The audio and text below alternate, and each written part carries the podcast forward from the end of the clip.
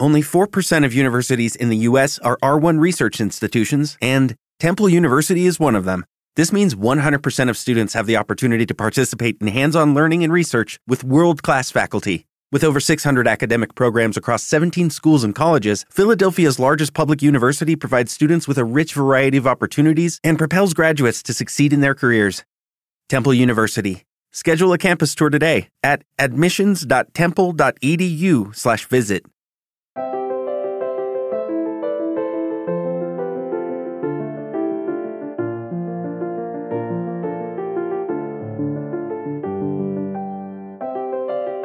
Bienvenidos a Lactando, un podcast de Milcar FM sobre lactancia y crianza con apego, producido por la Asociación Lactando de la región de Murcia. Este es el capítulo 53 y al menos, ahora te explicaremos por qué, es julio de 2019. Yo soy Rocío Arregui, aunque me escucharéis diferente por un gran catarro y hoy estoy acompañada por dos personas esenciales y vitales para mí que ahora voy a presentar. El programa de hoy, como digo, eh, puede ser, bueno, os digo que al menos es julio de 2019, precisamente porque se graba con antelación. Y es porque por cuestiones de agenda, de familias, estamos grabándolo el 5 de mayo, Día de la Madre. Y precisamente eh, una de, esas cosas os queremos hablar. Siempre hablamos de maternidad, de crianza, a veces nos metemos con los abuelos, con los suegros, con las vecinas. Bueno, pues eh, esta vez en el mes de julio, que es cuando va a salir este podcast, que es uno de esos meses en el que nos acordamos más de los abuelos cuando de repente ya no hay cole, algunas madres tienen que tirar de ellos como pueden, otras van corriendo a sus pueblos, a su encuentro, pues en este mes se celebra el Día de los Abuelos. El día 26 de julio en concreto, San Joaquín y Santa Ana, se celebra el Día de los Abuelos. Y en Lactando hemos pensado que qué mejor manera de, bueno, hablar de estos abuelos, homenajear a los abuelos, que trayéndonos abuelos. Y no se nos ha ocurrido otra cosa mejor que a los dos mejores abuelos que han pisado la tierra, que voy a decir. en este caso, vamos a presentar a Isabel Montoya. Buenas, buenas, buenas tardes, Isabel Montoya. Muy buenas. Para todos ustedes, mi Santa Madre. y Salvador Arregui. Buenas tardes, Salvador. Hola, muy buenas tardes. Para todos ustedes, mi Santo Padre.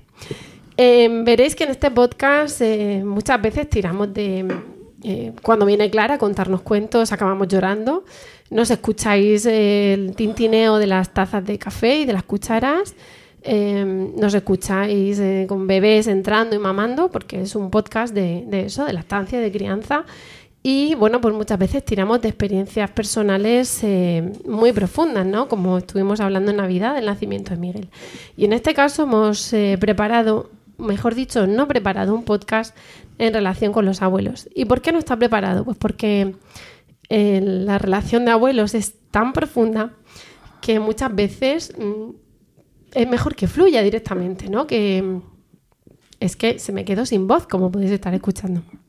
Muchas veces es mejor simplemente que fluya. No he preparado absolutamente nada a mis padres. Eh, queremos una opinión fresca, una opinión espontánea y todo lo sincera o todo lo profunda que ellos nos quieran dar, porque desde luego no estaremos aquí siendo madres. Me voy a ahogar en este episodio. no estaremos aquí siendo madres si no estuvieran esos abuelos. Así que, bueno, me callo yo y les voy a dar la palabra a ellos preguntándoles así a bocajarro qué es para vosotros ser abuelos. bueno, pues eh, la verdad es que, eh, como dice Rocío, no, no, hemos, no hemos preparado nada, ¿no? Y, bueno, esta, esta pregunta eh, es una pregunta muy profunda, ¿no? Porque ser abuelos es una, es una condición que hay un antes y un después de ser abuelos. No se puede comprender qué es ser abuelos antes de serlo. Ah, lo tienes que vivir desde luego personalmente y igual que en la condición de padre y madre, ¿no? Que, eh, también hay, hay un antes y un después, que es inexplicable ese sentimiento. Pues con la de ser abuelo es igual. ¿eh? Es, eh, es algo, algo muy profundo, es algo muy intenso. eso tiene de común con, con la de ser padre, pero eh, en esta ocasión, siendo abuelos, eh, eh, te sientes como menos presionado, ¿no? Ya físicamente, realmente, pues tus nietos dependen de sus padres, no tienes esa gran responsabilidad de tendré que, lo tengo que llevar hasta que sea una persona adulta, ¿no? Ahora prima más el el sentimiento de, cariño, el sentimiento de, amor a un nieto, eh, el, sentimiento graciable o de contemplación, eh, más que la responsabilidad. Eso es así. Que luchen sus padres. Que luchen sus padres, que, peleen sus Los entrego como una moto, pues ya los dormirán, pero es lo que yo lo disfruto. hombre, hombre, hombre.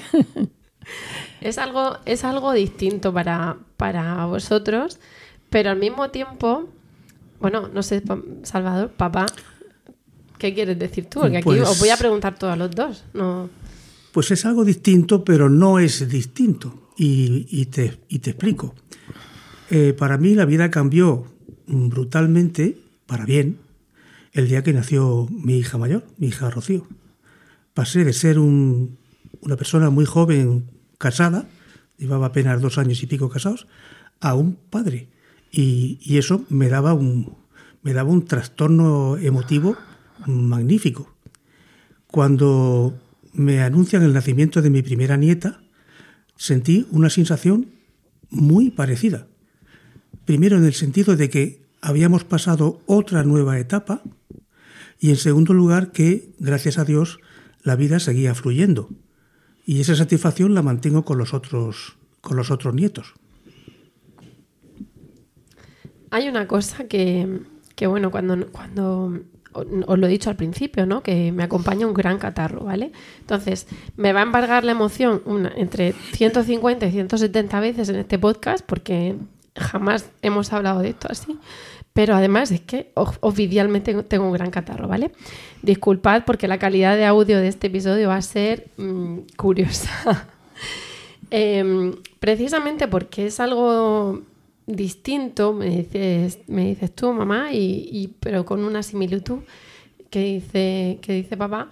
Em, creo que hay veces que os podéis ver reflejados, y lo digo porque muchas veces en este podcast atacamos para bien a nuestras santas madres y a nuestras santas suegras, o a nuestras santas madres y a nuestras suegras. Dejémoslo en suegras y punto.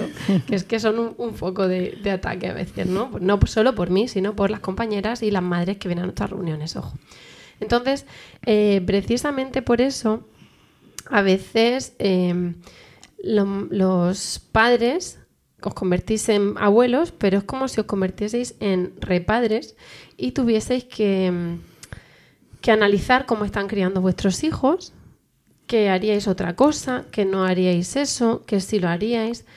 Em, que yo lo hice así contigo y mira lo bien que estás, o, no, o mira cómo, cómo ha salido, qué, disparate, ¿no? Eh, ¿Vosotros en algún momento sentís, em, no sé, que, que, cambiaríais y diríais a vuestros hijos, quita, que ya lo hago yo? Em, ¿Es un momento también de, de, inflexión con vuestros hijos, de descubrir a vuestros hijos como padres? ¿Qué, qué os parece ese cambio de etapa? Bueno, Papá, ahora tú el primero. Bueno, pues mm, siempre que pienso lo que me estás diciendo, siempre lo he pensado muchas veces, me acuerdo en cierta medida de, mi suegra, que fue una mujer ejemplar y que, por así decir, nunca, nunca se metió ni en mi vida, ni en mi vida con su hija, ni en la educación de, de sus nietos. Y en ese sentido, a mí me gusta podré valorar si alguna cosa de la forma de educar de mis hijos a mis nietos me parece bien o mal, pero creo que debemos ser muy, eh, muy arbitrales, muy apartados de cualquier decisión de ellos y simplemente acompañarles para no, no entrometernos. Luego siempre podemos guiñarle un ojo a un nieto o incluso en el tiempo que tengamos más de cercanía con ellos, pues a lo mejor darle algún algún helado supletorio, pero nada más. Tenemos que decir, como nota a pie de podcast, que de momento mis padres los tres nietos que tienen son mis tres hijos, con lo cual cualquier mm, comentario positivo o negativo, directo o indirecto de este podcast es, hacia mí, ¿vale? O sea que aquí, para que entendáis el contexto. ¿Y tu mamá? Pues eh, la verdad es que sí, en, alguna ocasión... Eh, pasado el tiempo, tú eh, tienes la tentación de sentir que estás criando a tus hijos cuando no, cuando no, cuando no es así, ¿no? Y, luchas entre la nostalgia y, realmente la, la, obligación, ¿no? Eh, bueno, pues las cosas cambian y cambian eh, cambia sobre todo y, actualmente sobre todo lo que ha cambiado la información, eh, la velocidad con la que se transmite el conocimiento, eh, un antes y un después de, Internet, ¿no?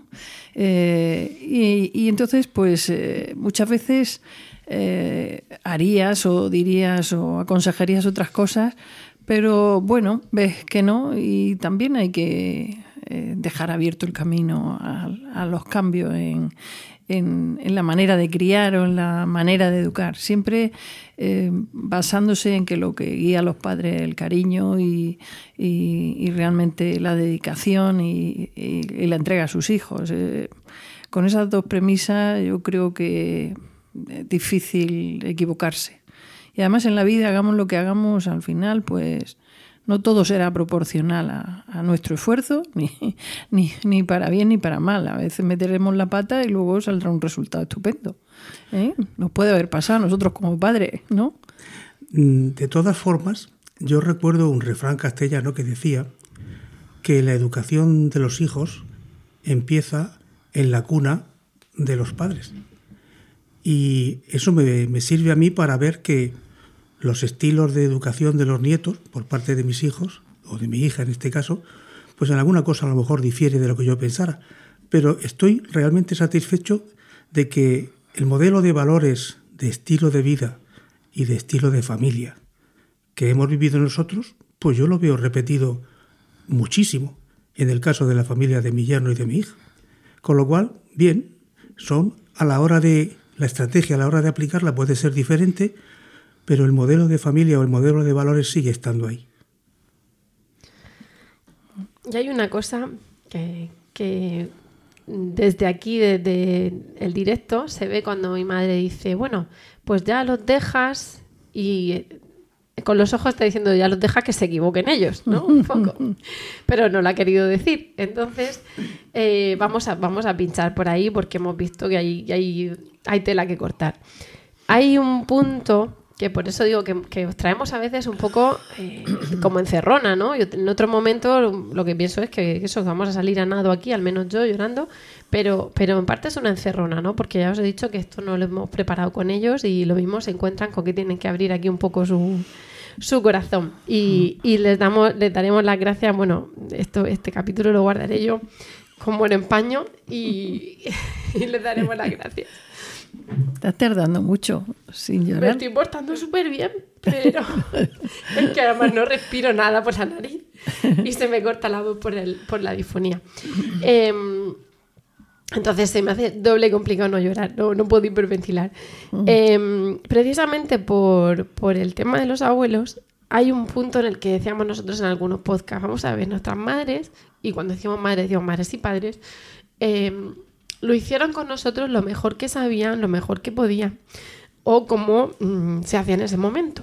Pero tenéis que entender que nuestras madres, si ellas pudieran, empujarían por nosotras. Y supongo que a nosotras nos pasará igual. O cojo aire o me ahogo, lo siento. me está costando un montón hablar. Entonces, eh, Ahí por lo que tú dices de... Como nuevo cliente de Western Union, puedes disfrutar de una tarifa de envío de 0 dólares en tu primera transferencia internacional de dinero en línea. Envía dinero a los tuyos en casa de manera rápida, fácil y conveniente. Visita westernunion.com o descarga nuestra app hoy mismo y tu primera tarifa de envío corre por nuestra cuenta. Aplican ganancias por cambio de moneda. No disponible para tarjetas de crédito y envíos a Cuba. Servicios proporcionados por Western Union Financial Services Inc. NMLS 906983 o Western Union International Services LL MLS NMLS 906985. Temple University is ranked among the top 50 public universities in the U.S. Through hands on learning opportunities and world class faculty, Temple students are prepared to soar in their careers. Schedule a campus tour today at admissions.temple.edu/slash visit. Eh, mamá Isabel, de decir, bueno, ya los dejas que ellos se equivoquen, evidentemente, dentro de los márgenes de lo que es razonable, no vas a dejar que les den cianuro a tus nietos,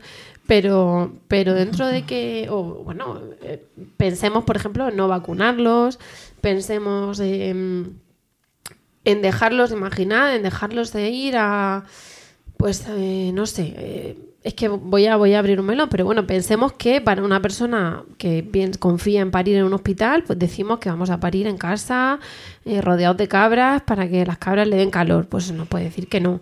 O pensemos que le vamos a decir que no lo vamos a escolarizar y que vamos a estar viviendo en, un árbol. Pues para eso, evidentemente, los padres no nos dejarían o no darían su opinión, ¿vale? Pero, pero en el día a día, eh, a veces nos cuesta pensar en lo que supone ser otra vez madre, ¿no? O sea, en lo que se supone ser super madre, en este caso ser abuela. Y es que si ella pudiera, de verdad empujaría por ti. Hay un. El, el momento, ¿no? Esos que se tienen grabados, que es el nacimiento en- de, de nuestros hijos. Y voy a parar aquí. Ahora que corte Emilio, porque es que no me da. Bebe agua, mi vida. Sí. Ahora córtala aquí. Puedo toser.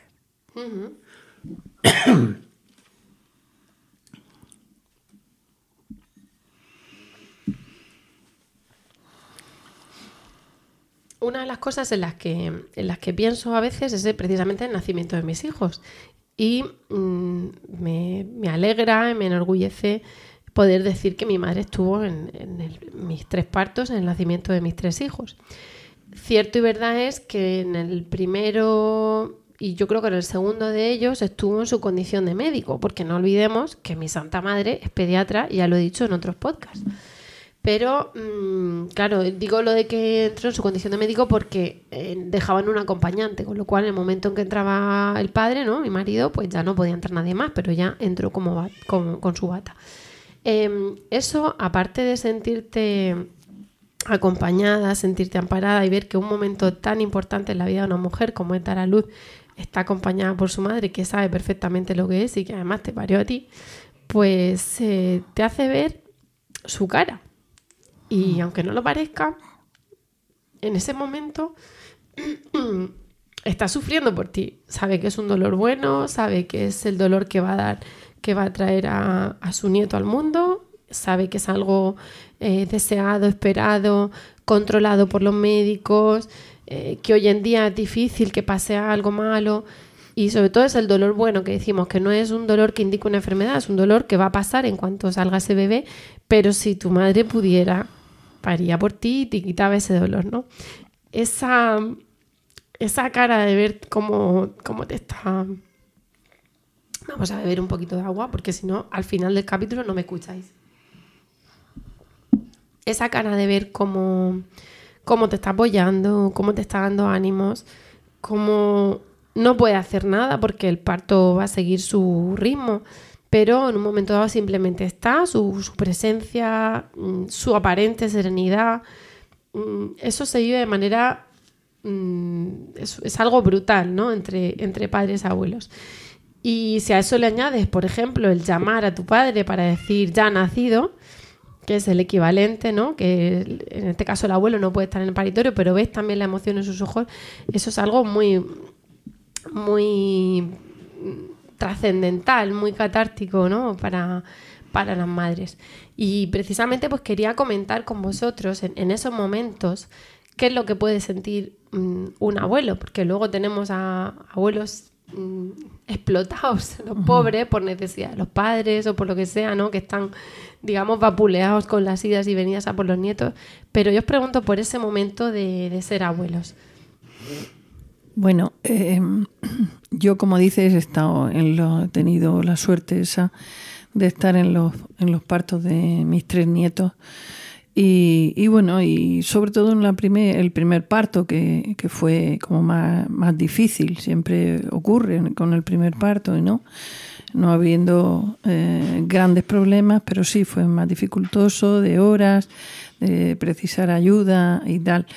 Y bueno, pues eh, tienes ahí la, la, gran inquietud y a pesar de que como médico, pues yo sabía que estábamos en un centro eh, de nivel, que, que todo estaba controlado dentro de lo posible y tal, pues tiene la incertidumbre de, de bueno, que como toda madre, como toda abuela, eh, ojalá todo vaya bien, ahí hasta que no le ves la carilla al, recién nacido no, no, te quedas tranquilo.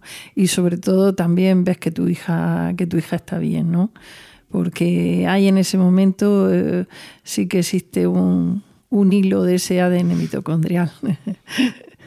que, es imposible eh, trasladar si no es de, madre a hija. ¿eh? Te, pones tú completamente en su lugar, ¿no? Y en esa alegría inmensa de cuando, cuando ves a tu, a tu nieto, que, eso es, eh, es, algo, es algo inenarrable, ¿no? Y, bueno, pues estás deseando decírselo a los demás y decirles que, ya hay otra criatura aquí preciosa en el mundo. A mí me recuerda los primeros, el primer nieto y después los siguientes, que la sensación que tenía era una sensación de enorme ilusión, eh, enorme expectación y deseando que se produjera. Y luego cuando se produce, pues feliz, muy feliz, dando gracias a Dios y denotando en la cara, al parecer, la, enorme felicidad que tenía dentro. Con lo cual es, la frase que te comentan, ya estás con, la baba como unos abuelos. Pues sí, sí, estaba babeando, realmente. y aún sigue. Y me queda, claro que me queda. Lo que pasa es que finjo un poco. Pero... Ahí hay un aspecto que nosotros nosotras comentábamos, sobre todo en un podcast, en un episodio que se llamaba La culpa, la dichosa culpa. Y es porque, eh, bueno, las madres tendemos a culpabilizarnos de todo. Entonces, evidentemente, lactando, igual que os decimos que no nos vamos a decir que deis vive ni que deis teta, sino que os informéis y que deis lo que os dé la gana, pues eh, mm, el, episodio de hoy precisamente no es para decir, mm, dile esto a tu madre, a hacer esto a tu madre, ¿no? Pero sí que muchas veces, igual que tenemos el Día del Padre, el Día de la Madre, el Día de la Familia, pero claro, la gente piensa en la familia de padres, madre y hermanos, ¿no? Pues eh, precisamente el, objetivo de este podcast o de este episodio es muchas veces pararnos a pensar en, en nuestros santos padres, en nuestras santas madres que seguramente se equivocaron mil veces con nosotros y seguramente se equivocaron o se equivocarán mil veces con nuestros nietos, al igual que hemos hecho haremos nosotros, pero que, le mueve ese amor, ¿no? Entonces, pues eh, muchas veces es decir, bueno, ¿cuándo, para cuándo un, homenaje a los abuelos, a la felicidad de ser abuelo y al, y al nexo eh, del ADN mitocondrial que dice mi madre entre eh, abuelos, padres e hijos. Pero tenemos que abordar también otra faceta de los abuelos. Y es muchas veces la faceta de la crítica. Y ahí os voy a preguntar, porque claro, nos encontramos con, y os voy a preguntar por vuestras experiencias o no, por vuestras opiniones, nos encontramos con las críticas de los abuelos a la crianza de los hijos y en particular a las locas de la teta que están mm. dando más teta de la que deben o más tiempo de la del que deben o teniendo al nene más delgado de lo que debe. Ya os adelanto que hubo un podcast de, con motivo del Día del Padre el año pasado donde unos padres comentaron y atacaron la lactancia porque decían que muchas veces eso hacía tanto vínculo con las madres que ellos se sentían un cero a la izquierda. Entonces, sentidos libres aquí, porque no hay censura, para mm, responder como queráis a esa pregunta. ¿Qué es lo que, es lo que pensáis vosotros como abuelos? ¿O qué, crees que, creéis o que habéis escuchado de amigos vuestros? Lo que, como lo queráis enfocar, precisamente en relación a, la crianza, a la lactancia, a eso, a ese bebé flaquito, dale un biberón, dale una papilla, hasta que tú no tomaste papilla no engordaste, ¿qué haces que no le das? Yo siempre digo que si, que si la lactancia, si yo estoy dando teta, eh, gracias no en este orden, gracias a mí, evidentemente, gracias a mi marido gracias a mi Santa Madre, que sin saber de lactancia lo que sabe ahora, dicho por ella, me apoyó. Pero mm, bueno, supongo que ahí estáis, eso, viendo a la nena flaquita o viendo al nene con más dientes de los que debe mamando. Eh, en fin, esto es, eh, también hay una ruptura, ¿no? Entre vuestro modelo de crianza y el que de repente cogen las de lactando y empiezan a dar teta y a decir que la comida a trozos. Mm, esto como abuelos, ¿cómo lo veis? Bueno, yo, eh, en fin, tengo dos, tengo dos opiniones, como pediatra y, como, libre. y como abuela. no, no, no, no, quiero yo. Eh, bueno, eh, diré la mía personal. Mía personal. la verdad es que, y, yo lo digo, en nuestra época, en nuestra época cuando criábamos, pues enseguida, desde luego, ni laboralmente estaba, desde luego eh, había ninguna facilidad para, para dar pecho, ni, ni, había sistemas para congelar leche, ni guardar leche. Es decir, la persona que quería dar pecho se tenía que, que quedar en su casa y, ya está. Entonces, desde luego, eh, era eh, algo muy, muy difícil, con unas bajas maternales cortísimas, donde casi pasado la cuarentena tenías que incorporarte. Eh, de manera que era algo oh, casi heroico en una profesional el poder hacer eso. Eh, entonces, eh, en fin, a mí me parece, mm, desde luego, bien el, movimiento hasta que tú quieras, pero tampoco me parece que la vida se deba centrar en el tema de la lactancia, ¿no? Creo que la vida es algo, algo más amplio, ¿no? Lo veo como un el tema de la lactancia es algo más de lo que tienes que hacer por tu hijo, pero eh, también en eso, como en otras cosas, no ser, eh, no ser una madre em, eh, realmente mm, que posesiva en ese sentido, ¿no? La lactancia es un método más eh, de, de ayuda que le va a tener que dar en tu día, pero al igual, como dice Rocío, como si tienes que quitársela y no darle lactancia. No por eso la madre deja de, eh, querer menos eh, a su hijo ni nada de eso, ¿no? Entonces, yo creo que hay que conciliar para no precisamente introducir el sentimiento de culpa en la madre actual con los medios que tenemos ahora con las circunstancias que tenemos ahora y con lo que necesitan nuestros hijos, pues para continuar esa lactancia, pues hasta que tú quieras, pero también hasta que tú puedas. Tampoco puedes eh, sacrificarte en el altar de la patria eh, con el tema de la lactancia, ¿no? Entonces, eh, en fin, yo creo que a partir de que un niño va teniendo dientes, pues ya hay que tomar una decisión, pues dependiendo de muchas circunstancias. Otro tema es, pues, bueno, las recomendaciones de la OMS, está claro que, que, hoy eh, tenemos que y tenemos que propiciar la lactancia materna, eh, por supuesto, como mínimo un año. Pero dos también. Dos, Isabel. Dos. La OMS dice dos. Dos, pues dos. Dos pero también llama la atención eh, pues eh, situaciones de estar dando pecho a un niño grande eh, con dientes y a la vez a otro bebé. No sé, yo eso desde el punto de vista personal, y ya ahí digo mi opinión, no lo veo necesario y por tanto no lo veo razonable.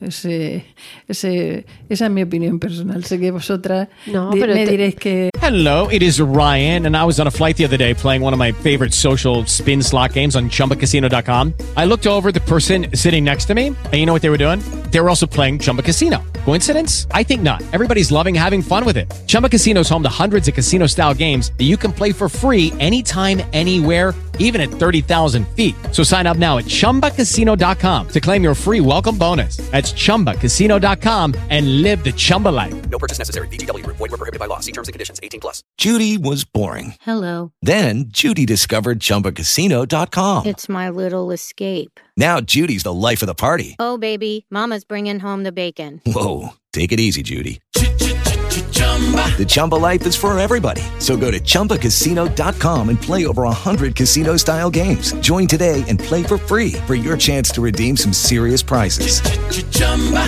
ChumbaCasino.com. No purchase necessary. Void where prohibited by law. 18 plus terms and conditions apply. See website for details. Pero tu, tu opinión personal, no. tú vienes aquí en Como condición abuela. de abuela y de persona, no vienes como médico. Y, y yo soy hiper pro lactancia y no he hecho tándem con mis hijos, por ejemplo. Sí, bueno, pero quiero decir que Si lo hubiera hecho, supongo que habrías dicho, muchacha, Mm. ¿qué haces? Pero mm, más pro lactancia y dices, oye, pues esto para mí, ¿no? Entonces ahí cada uno puede hacer lo que, lo quiera. que quiera. No, por eso me lo has preguntado y te respondo. que eh, hay que hay que ser libres también en ese sentido de, de- de- de dar, dar el pecho, pero eh, también me parece sano mentalmente el considerar que es algo más, es algo más que tienes que aportar a tu hijo. Que no gire toda no tu vida. No gire toda tu vida en eso. Me parece sano mentalmente para la, para la madre y para el, y para el crío. Estoy de acuerdo con, con lo que dice mi mujer, como no puede ser menos. Ah, no sé, a lo mejor no. Como no puede ser menos.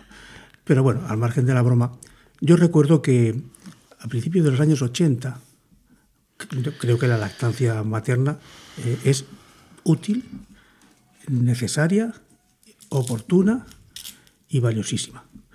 A principios de los 80, un informe de la Organización Mundial de la Salud hizo ver que en países de África, donde con todas las dificultades que había, incluso épocas de hambruna, etcétera, eh, donde se había introducido ayuda europea o internacional con leche para bebés, y nombraba además una empresa que vive en Suiza y empieza por N y termina por E, mm, había crecido sobrecogedoramente la tasa de mortalidad infantil. Se sigue, se sigue ma- manteniendo ese estudio. Evidentemente, eh, los biberones, el agua, la escasez del agua, etcétera, pues todo eso propiciaba una, una circunstancia que acababan los chiquillos con, con enterocolitis y con diarreas y, y mal. Partiendo de ese punto que es muy antiguo y que, bueno, parece ser que está aceptado, yo recuerdo, y no lo ha dicho mi mujer, que ella tuvo, y lloró, tuvo grandes problemas para poder amamantar y estaba deseando poder hacerlo. Primero porque lo conocía, lo sabía como profesional y como madre. Dicho esto, lo que soy partidario es de que el chiquillo no se licencie en la universidad mamando. Es decir, tampoco hagamos una religión el tema de la mm, lactancia a toda costa, porque al final se convierte, se puede convertir en una en un gesto que a veces puede ser tan tan, no sé si ponerle el, apellido el adjetivo de estrambótico, como otras historias antivacunas o no sé cuánto. El niño tiene que mamar, sí. Tiene que tener teta, sí. Pero de una manera que no sea ni una religión y que, si es posible, cuando ya esté comiendo su buena carnecita troceada o un lacticinio de esos, pues que no tenga que estar tocando la, la teta de la madre hasta los cinco años o los cuatro. ¿Tú qué pensabas cuando tres. veías a tu nieto con casi cinco años mamando Pues que, su madre? que te habías pasado. Y es muy correcto aquí. Y además ¿eh? lo manifesté. No, no, lo, man- lo manifesté, pero bueno, como la teta era tuya, pues eh, bien. Bueno, Emilio ya dijo que habéis pedido la universidad. Permiso de lactancia la ahora de la, de lactancia. Sí, a Emilio lo detectamos el día que cumplió cinco años y le dio la teta a su hermano que estaba en la barriga. Pero bueno, el, el- el último año era una cosa, los últimos dos años era una cosa ya muy muy simbólica, muy, muy residual, pero no, no daba sino a- anécdotas, ¿no? Y a comentarios. Por eso, por eso traemos aquí, porque hay veces que hay que decir a las lactantes que sé que habéis perdido la cabeza. Luego nosotras diremos que sí o que no, pero, pero también mm, lo que no tiene fundamento, que nosotros no seamos periodistas ni busquemos el rigor periodístico, es que vengamos aquí a echarnos flores unas a otras. A veces tendrá que venir una persona a decir, yo desde fuera no opino eso. Y es otro punto de vista. Y seguro que las que nos están escuchando se lo han encontrado o se lo van a encontrar. Y se lo han dicho sus madres o sus suegras o, o sus maridos, incluso es muy, es muy habitual. Hace muy poco salía, bueno, ha publicado una infografía un enfermero de un enfermero pediátrico que se llama Armando Bastida, que desde aquí lo saludamos, mm, relatando una encuesta a madres de quién, de quién les eran, no sé si me vais a perdonar porque lo vi muy rápido esta mañana, sobre unas 150-180 madres y entonces se les pasaba un cuestionario para ver quiénes les habían apoyado y quiénes les habían criticado, ¿no?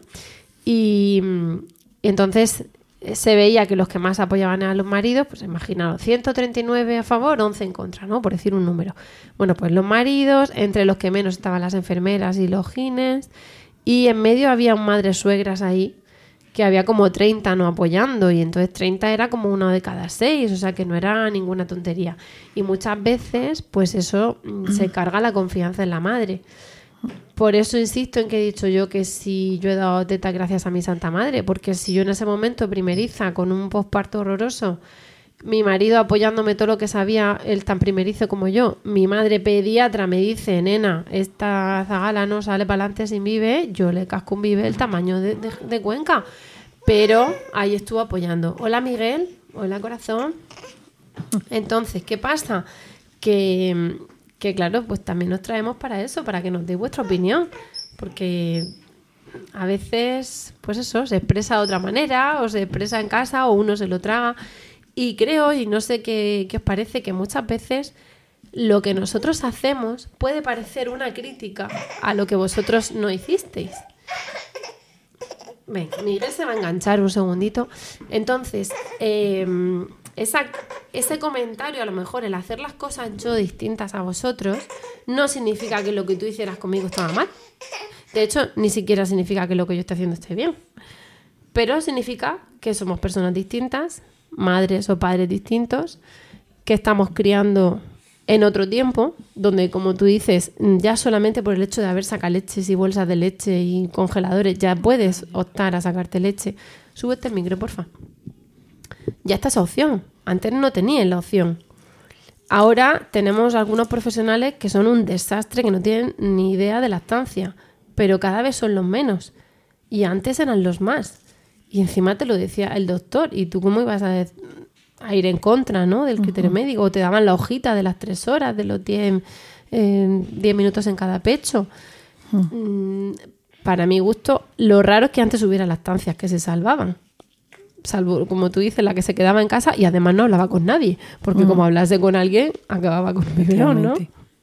Sí, sí. Y además es que la madre la madre lactando cuando tenía un problema eh, eh, de quién era. Eh, yo recuerdo en el centro de salud, yo estaba abajo y veía los problemas del recién nacido, pero cuando la madre tenía un problema, yo digo, está en la escalera, porque no puede subir al primer piso porque el, médico de familia em, no estaba preparado en ese tema de lactancia como para darle respuesta a todos los problemas de las primeras mastitis, de las obstrucciones, eh, de tal. Y entonces eh, esa madre eh, se quedaba se quedaba sin solución entre, entre el, el, piso del pediatra y el piso del, médico de familia. Pasa todavía, ¿no? Que están en tierra de nadie. Están en tierra de nadie. Que el gine ya dice que no, el, Efectivamente. El, pediatra que él, ve al niño, mm. pero todo un poco... Efectivamente, dice, yo, yo veo al niño, yo... yo, en fin, el tema del envase ya no sé, ¿no? Eh, a veces, ¿no? Entonces, realmente eh, sigue siendo una ah, asignatura, una asignatura pendiente de importante eh, que ya se han dado muchos pasos en hospitales, se han dado pasos para realmente que sean eh, hospitales donde se potencia la lactancia materna y se ha hecho aquí en nuestra región, eh, de manera que ya no, no, se ofrecen los biberones que se daban a los niños, no se ofrece una serie de, de, cosas que se daba a la madre ya que de entrada le estaba indicando que lo mejor que podía hacer era darle, darle un vive o, cosas relacionadas con, la industria y, se han dado pasos pasos importantes. Pero de todas maneras, realmente el paso más importante tiene que ser la cercanía y la formación de los profesionales que están en ese momento. Eh, que están en ese momento y eso que eh, conduzca a un cambio en la mentalidad, en la mentalidad social, para que, como dice Rocío, eh, esa abuela o esa mm, vecina eh, de entrada ya no te, mm, te esté introduciendo la, duda de que, de que no lo está haciendo eh, bien. realmente las hipolactasias son muy escasas y tú de entrada lo estás haciendo muy bien. Eh, lo que pasa que pues, pues hace falta apoyo para conseguirlo. Y ya La, está. la hipolactasia para es la falta de capacidad de, dar, de, de tener leche, De ¿no? tener que, leche. que también es hipogalastia Hmm. y es muy infrecuente, ¿verdad? Que es una cosa muy digo para que las que nos enganchen. Es muy infrecuente el que, el que la madre tenga eh, falta de leche. Igual que no nos planteamos y un día nos va a funcionar el hígado, lo normal es que cuando tengan que funcionar los pechos, funcionen. Pero a veces pues falla el hígado y fallan los, pe- fallan los pechos, pero es muy raro. Por eso ahí os preguntaba, ¿no? Porque muchas veces las madres y los padres, pero sobre todo las madres, nos han dado los consejos, ¿no? Al nacer y póntelo así, mira a ver y, y eso será que tú no tienes mucha leche o que la familia es de poca leche o que tienes el pezón no sé cómo. Y claro, cada uno es hijo de su tiempo y vosotras sois hijas de un momento en el que lo mejor que podíais dar para vuestros hijos era el biberón de fórmula, que además decían, ahora se llama biberón de leche artificial, pero antes le llamaban biberón de fórmula porque era como fórmula magistral, fórmula mágica. leche maternizada. Pues fíjate, y, y además enriquecida Mm. con todo. Y, y, claro, lo mejor para tu bebé en ese momento te convencen de que es eso y que madre no quiere dar lo mejor a su hijo. Entonces, claro, llegáis ahora vosotras que habéis perdido la, la tribu de la calle, de sacarse la teta en la calle, incluso de tener herm- hermanos de leche que son hijos de vecinas y cosas así, y tenéis que ser abuelas. Y llega vuestra hija y os dice, pero es que yo quiero dar teta. Eso, eso cómo se gestiona internamente, porque eso parece que, que a veces en la sensación que, que nos ha dado algunas de las eh, vocales, a madres que nos comentan, que el apartarnos de vuestro criterio, y perdón que lo enfoque en la lactancia, porque para eso es el podcast, pero bueno, papá, Mm. esto también va en, otras- en, en general, eh, de vuestro criterio parece que es criticar lo que hicisteis vosotros, ¿no? Y, a lo mejor, entonces parece que es un ataque y, y no es así. Entonces, pues a lo mejor ahí puede haber fricciones con madres y con suegras porque de repente no se sienten atacadas, no ven que hagan lo mismo que ellas, que repitas el patrón. ¿Eso cómo se gestiona? Hombre, yo no creo que se deba vivir así. Puede ser que alguien lo viva así, como, como un ataque. El tema de la, de la lactancia no debe, no debe ser así. Otro tema, otro tema sí sería en otros temas de, de crianza o de cuidados, como pueden pasar con el, tema de, de vacunas o, o la educación. Eh, pero en este tema eh, no puede vivirse como, como, una, como una amenaza. ¿Eh? Eh, el que tu hija o tu nuera de, de pecho, pues, eh, y además si ves los resultados, vamos, que, que mis nietos parecían, parecían, vamos, mi nieta Isabel parecía una luchadora de sumo, son lactancia exclusiva materna, no, no podía echarle la culpa a las papillas, ¿no? Entonces, bien, pues eh, si, tu hija o tu nuera lo está haciendo tan bien y el chiquillo se ve de sentido común, como se está criando, pues no lo puedes vivir como una amenaza. Yo lo veo así en lo personal. Otro tema es la relación con ese nieto, eh, con esa hija, otro tipo de, de relaciones o, o de afectos o de, o de personalidades más menos posesivas, más menos acaparadoras. Eh, no sé, eh, yo lo veo así, que desde luego no, no puede ser una amenaza. Yo ¿Tú qué, en papá? este apartado tengo poco que decir. Tienes porque, La- ¿Por porque qué? tú no dabas teta. Porque yo no daba teta. Y lo que sí es cierto es que cuando llegaba la situación, pues mm, yo tenía un congelador que compré especia- especialmente para tener muchos cajones y tenía archivada allí por, por antigüedad diferentes, iba a decir decenas de bolsitas de leche Sí. para, para darle cuando estuvieran en mi casa con necesidad de, de tomar. Lo que, en el fondo, lo que yo estaba pensando con, mala intención es que al final eh, la lactancia, la disponibilidad de alimentar al chiquillo, eh, la propia maternidad está muy vinculado a si realmente tenemos voluntades, voluntades políticas, voluntades como sociedad de desear que la mujer pueda, pueda ser madre y pueda darle la leche a los chiquillos. Y todo lo que se vaya haciendo en cuanto a la eh, prolongación de los periodos de crianza y de, y de levantar a ese chiquillo desde que nace hasta que puede ir a, la escuela maternal o la que sea, todo, todo lo que se haga en ese sentido, me parece que estaremos en la línea de poder realmente decir que queremos que la mujer sea madre y que cría a los hijos. Lo demás será porque es imposible compaginar vida laboral con vida maternal si no hay esos apoyos. Vaya un melón que acabas de abrir y sin preparar. Pero ahí, ahí a veces lo que pasa es que si la madre da pecho, no me lo puede dejar a dormir. Claro, eso es lo que yo me refería. No puedo dar papillas. Entonces, claro, ahí están los cuidados.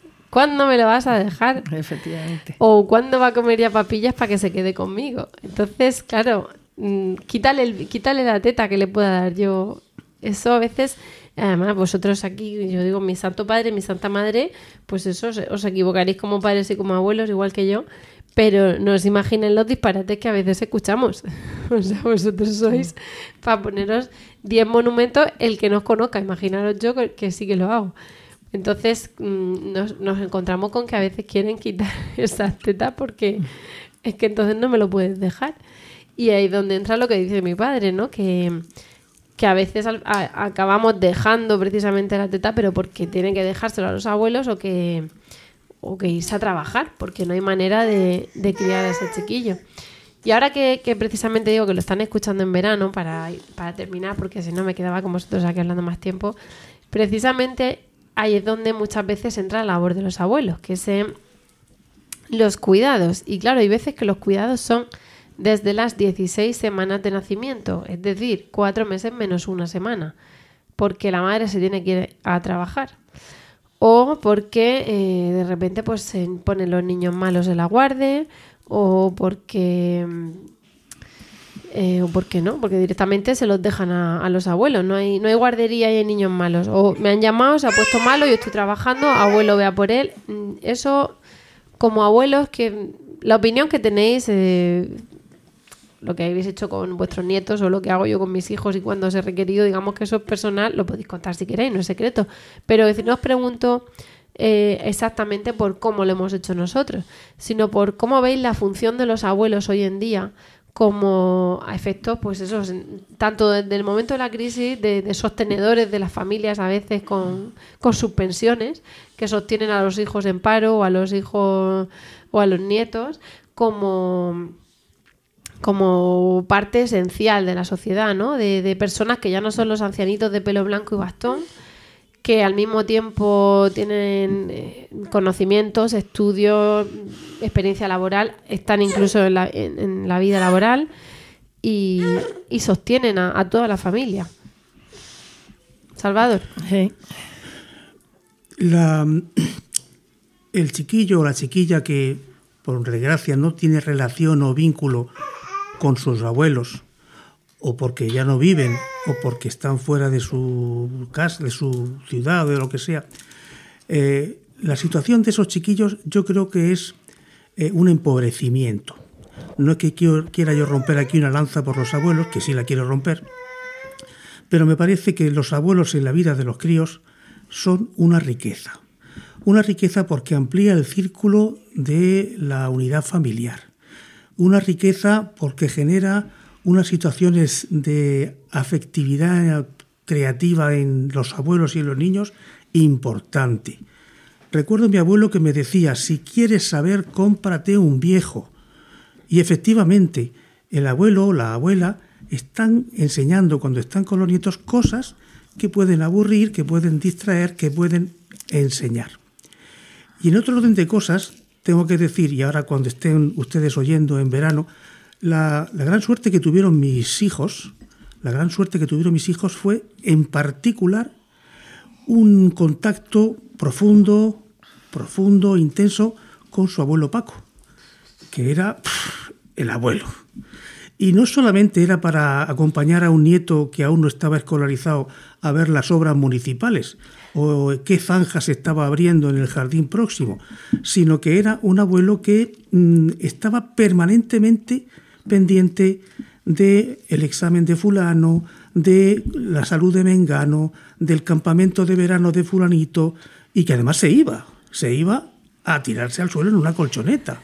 Es decir, mm, yo creo que mm, para los chiquillos la relación, la ampliación del núcleo familiar eh, de los padres y los hermanos con los abuelos eh, es bueno para todos, incluso para la seguridad social porque entonces gastamos menos pastillas.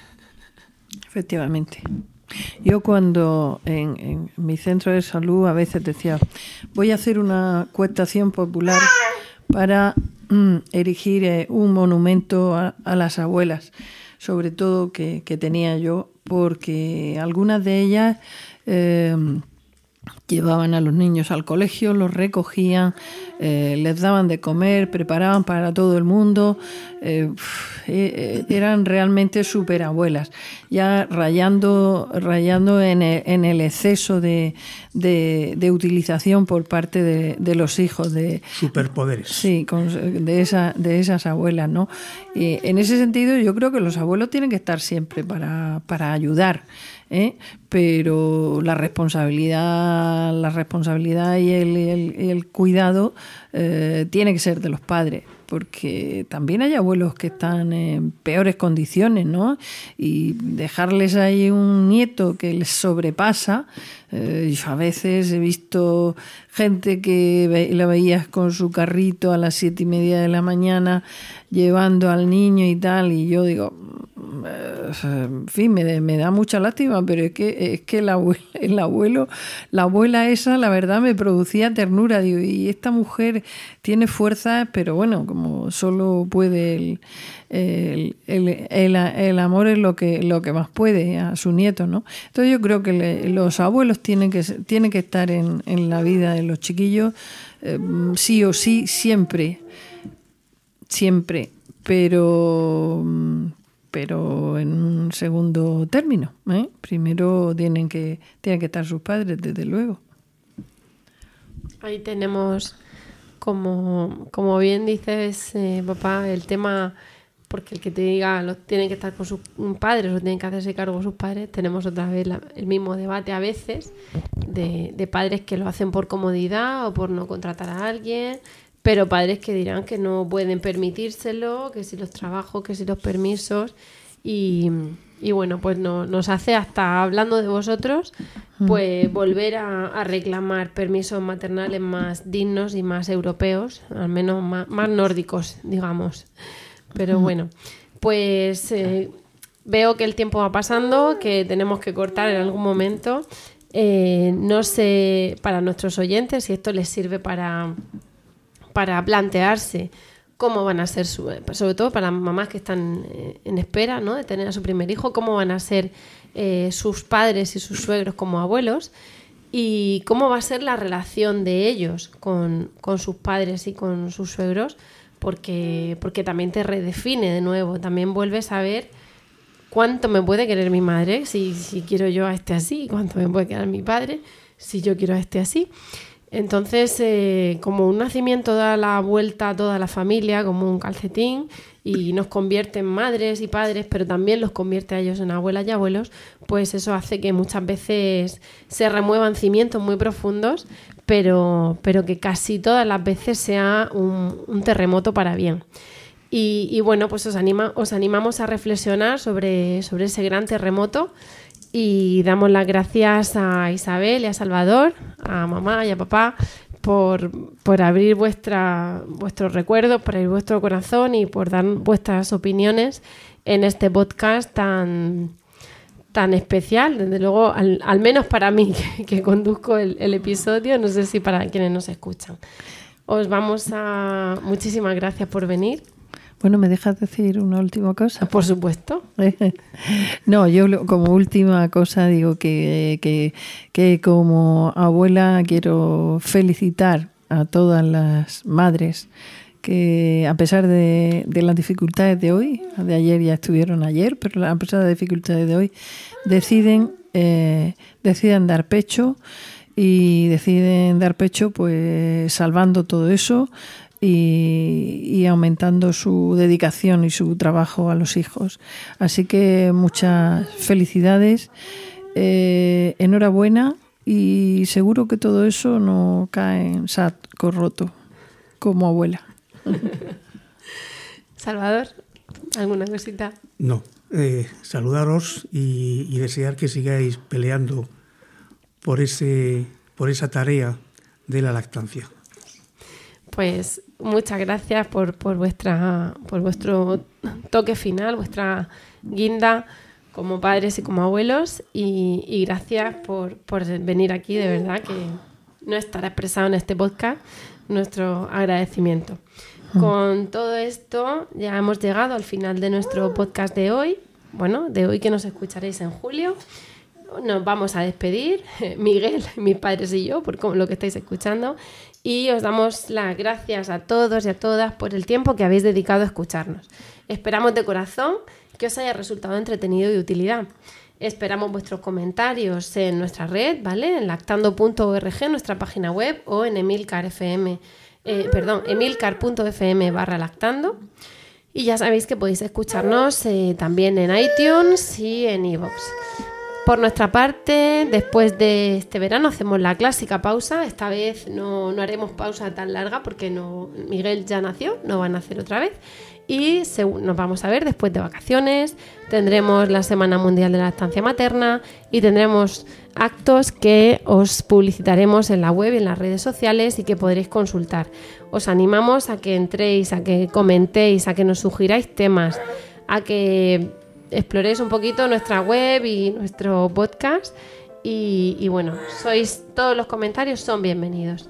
Eh, nos despedimos, ahora sí, hasta el próximo programa y os vamos a desear un feliz verano y, como siempre, mucho amor y, mucha, teta.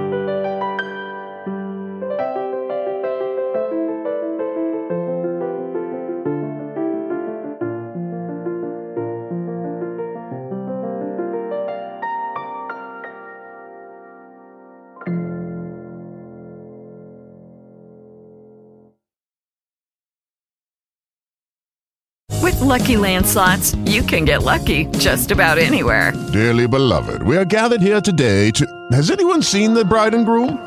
Sorry, sorry, we're here. We were getting lucky in the limo and we lost track of time. No, Lucky Land Casino, with cash prizes that add up quicker than a guest registry. In that case, I pronounce you lucky. Play for free at LuckyLandSlots.com. Daily bonuses are waiting. No purchase necessary. Void where prohibited by law. 18 plus. Terms and conditions apply. See website for details.